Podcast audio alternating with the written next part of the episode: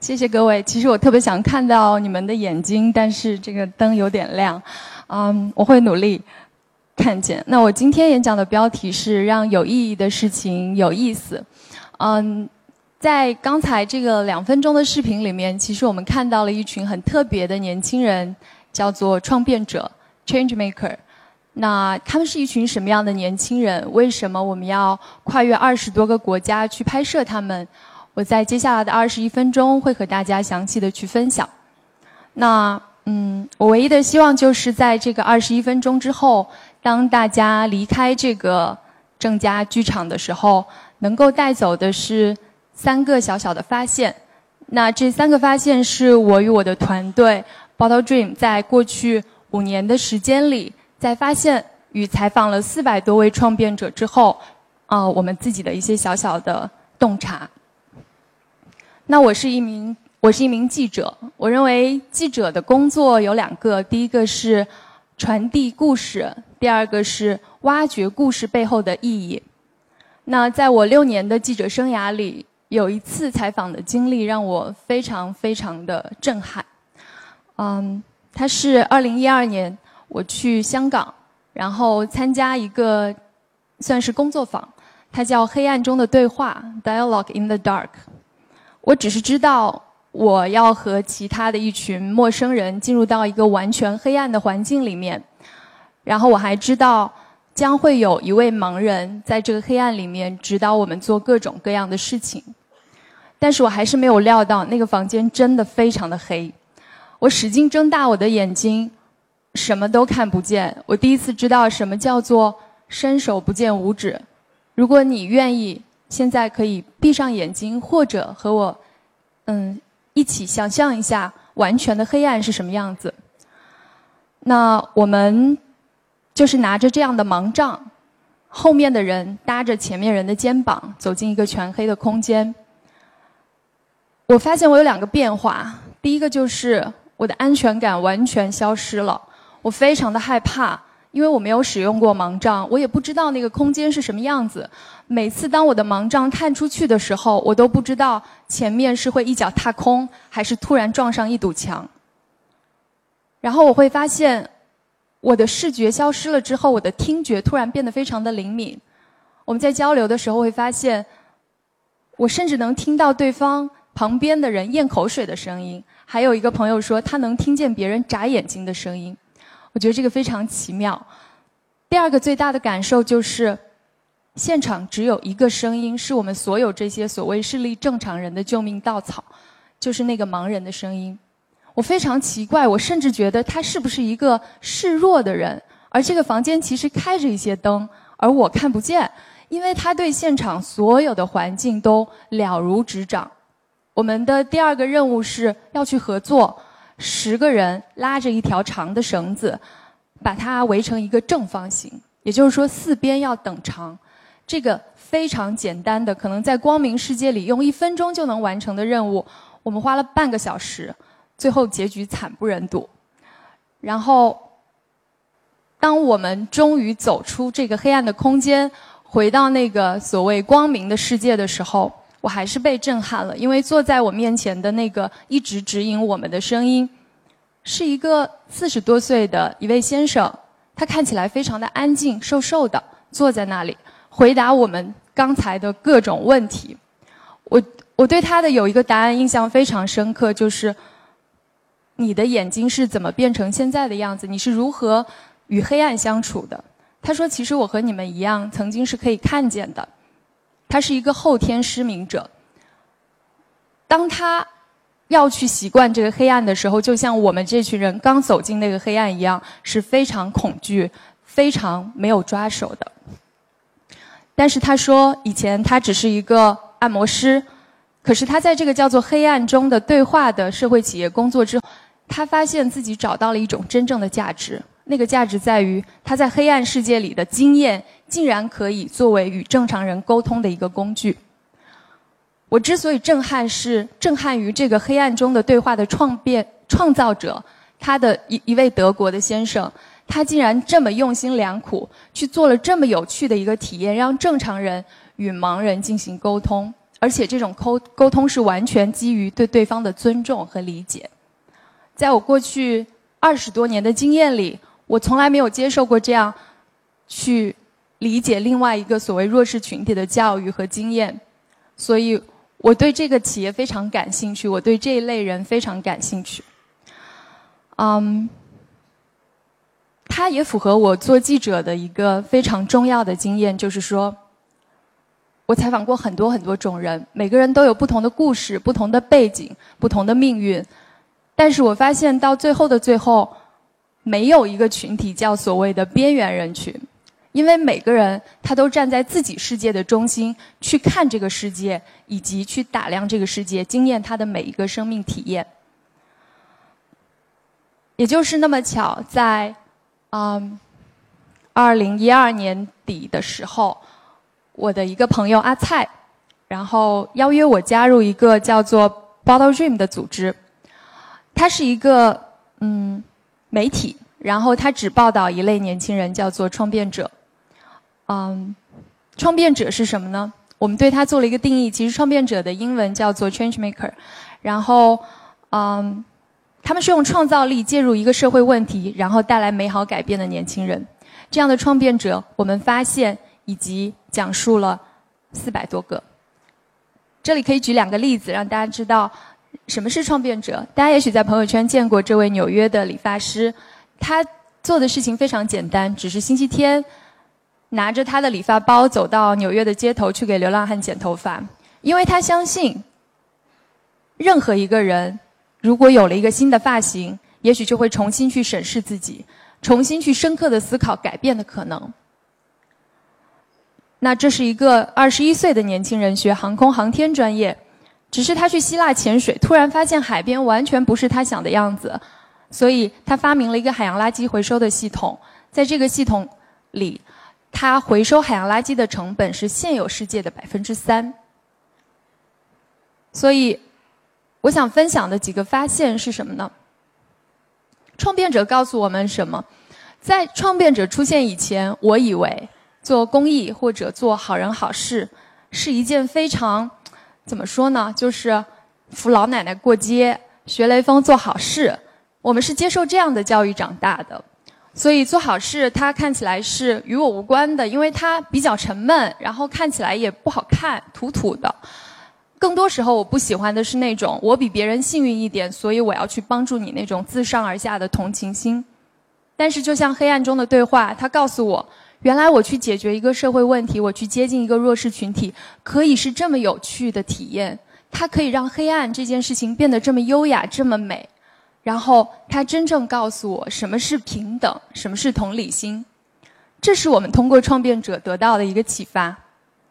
所以，创变者还教会了我们什么呢？也许你和我一样，以前都觉得这些社会问题离我非常的远，跟我没有关系，只有那些道德特别高尚的人才会去解决它吧。但是我们会发现，创变者往往是从一个非常朴素的、他最关心的问题开始去做他现在所在做的事情。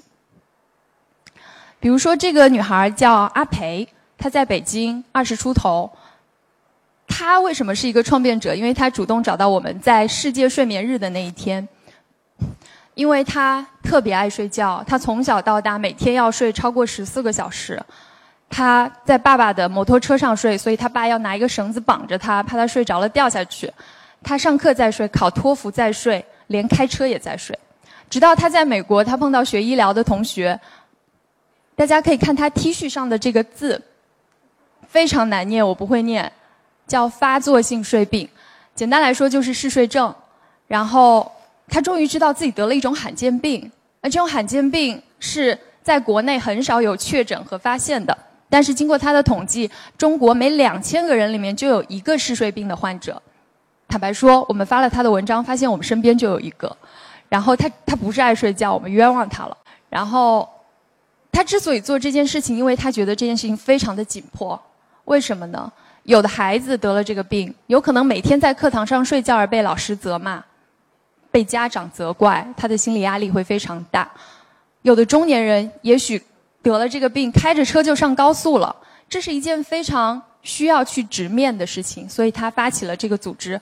啊，然后每个加入的人叫教主，就睡觉的觉，他们可以一起去商量怎么样去，嗯，去用一些科学的方式来应对这个病症。我认为他是一个非常典型的创变者，他只不过想解决最困扰自己的问题，同时把他的经验分享给别人。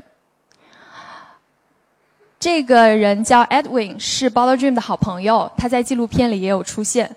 那他为什么要做他现在做的这个关于瓶子的生意呢？它是一门生意，而且被投资 Airbnb 的 YC 投资了，叫 Give Me Tap，就是给我喝点水。嗯。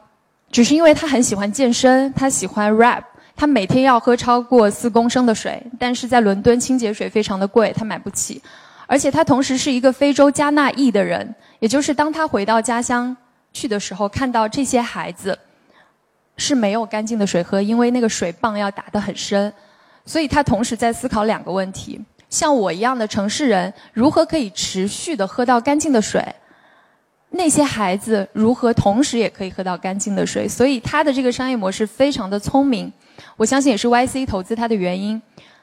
你只要去买它这个瓶子，八英镑左右，不到八到十三英镑，不到一百块人民币，你就可以在伦敦六百三十家餐厅里面免费的喝到清洁的水，大家会免费的给你水。由此，他建立了全球第一个免费接水的这个城市地图。那同时。他会把这个收入的一部分捐给非洲去挖水泵。在这里面，我们会发现有四个同时的受益方。首先是城市里的人，他想环保，终于有了六百三十个餐厅帮助他一起环保，他不用每天丢弃废弃的这个塑料瓶。同时，餐厅也得到了一批有环保意识的、消费能力非常高的优质的客户，因为他们有个 App，这个 App 上可以显示所有的这个餐厅的地图。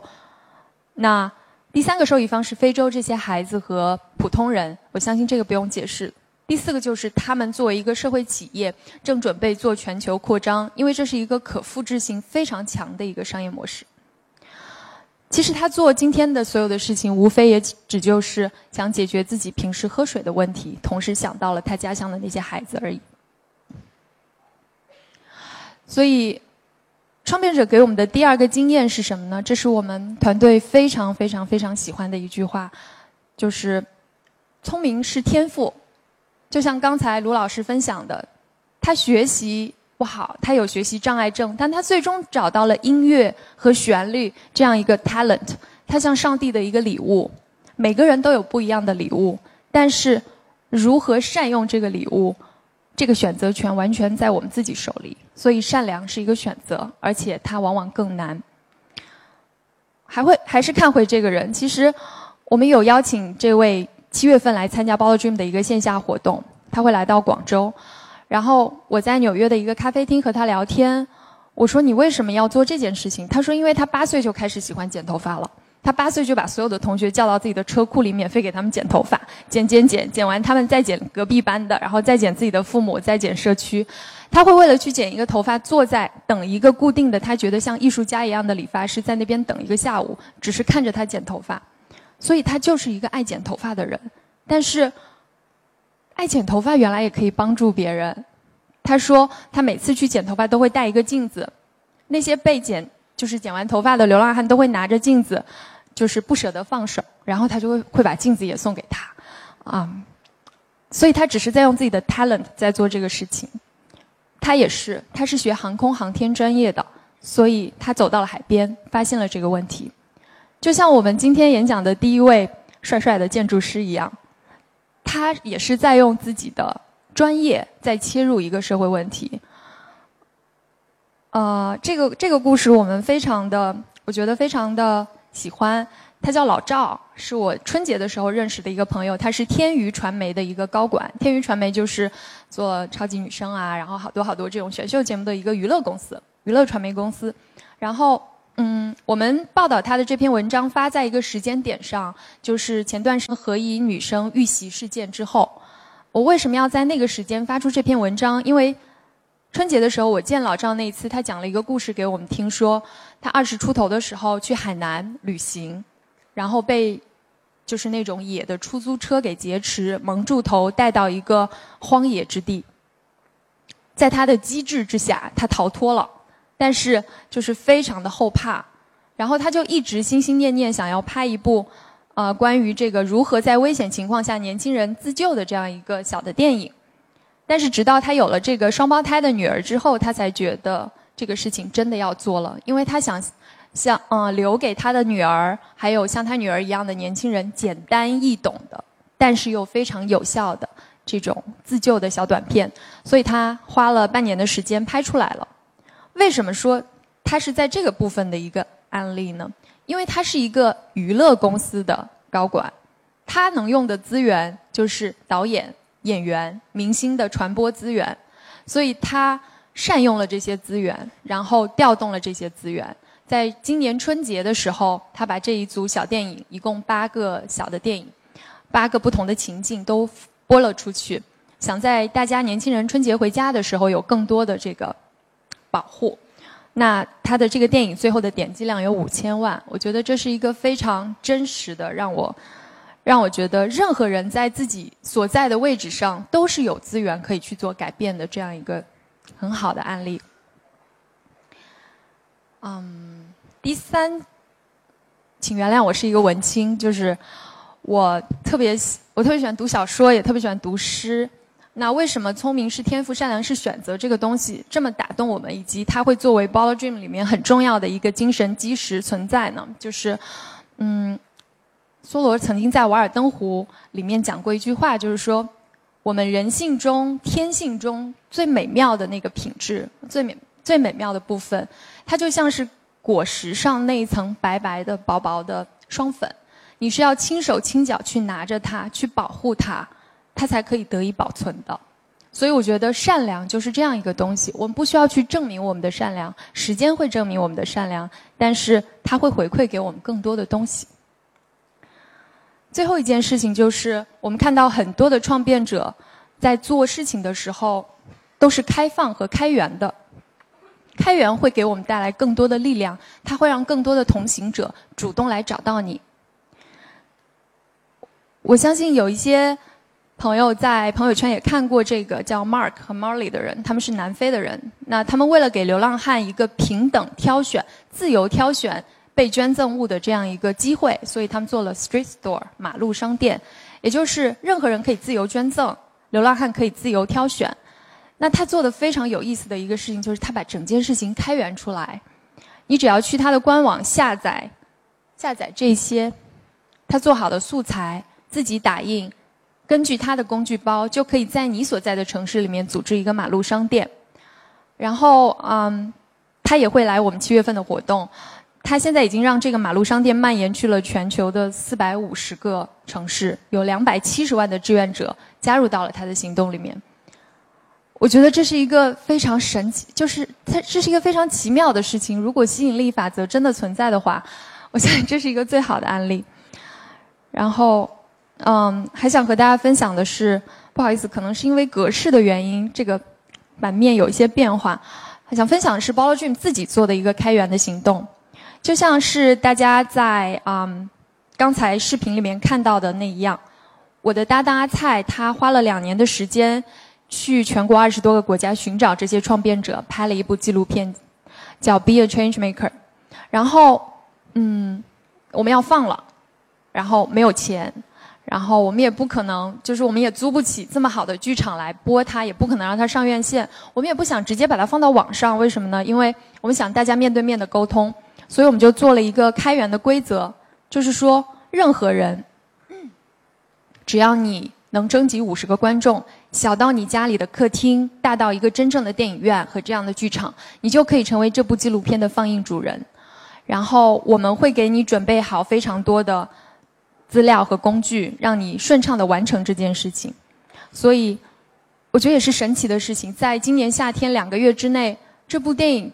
自己像滚雪球一样去到了全球的一百五十个城市，有五百多个青年空间和各种各样的空间、餐厅、青旅等等等等，包括办公室，还有一百五十个中国的高校播放了这部这部纪录片。然后他不光去到了一线的国际城市、一线的中国城市，还去到了一些五六七八线的中国城市，比如说乐山。我希望在场没有乐山的人。乐山、韶 韶关等等，就是。我不知道，我也不知道那里为什么会有人去申请这个纪录片。Anyway，然后所以我们觉得在这个今年夏天的时候，我们创造了一个社会创新的草根院线，而且我们真的没有花钱，我们也没有钱。然后啊，他会去到各种各样的地方，可以鼓掌，谢谢，谢谢。嗯，所以他会去到一些很神奇的地方。这个是成都的延吉游书店，然后他好像还在泉州的祠堂里面播了。然后这个是长沙的一个露天电影院 P 八，是我们的很好的朋友开的一个地方，还有人就是做成了一个 party 在跳街舞。然后，所以他告诉我们的一个道理就是。当你把你的手紧紧的握住的时候，你会失去很多很多你完全无法想象的东西。当你把你的手放开的时候，也许你会得到很多惊喜。所以这就是创变者教给我们的事情。社会创新可能听起来 OK，社会创新我可能要赖一会儿。社会创新听起来可能是一个很遥远的词，但是每一个创变者的故事都是非常新鲜的。我邀请各位，无论你现在是谁，你在什么样的位置上，都可以用你身边最关心的一个问题，然后用你最擅长做的事情，哪怕它是跑步和吃都可以，然后去做成一件事情，因为它能够回馈给你的，也许不是商业上的东西，但是它有可能回馈给你的是一段美妙的生命体验。有可能是一群志同道合的同行者，也有可能是你完全意料不到的生命里面的与善良有关的惊喜。谢谢。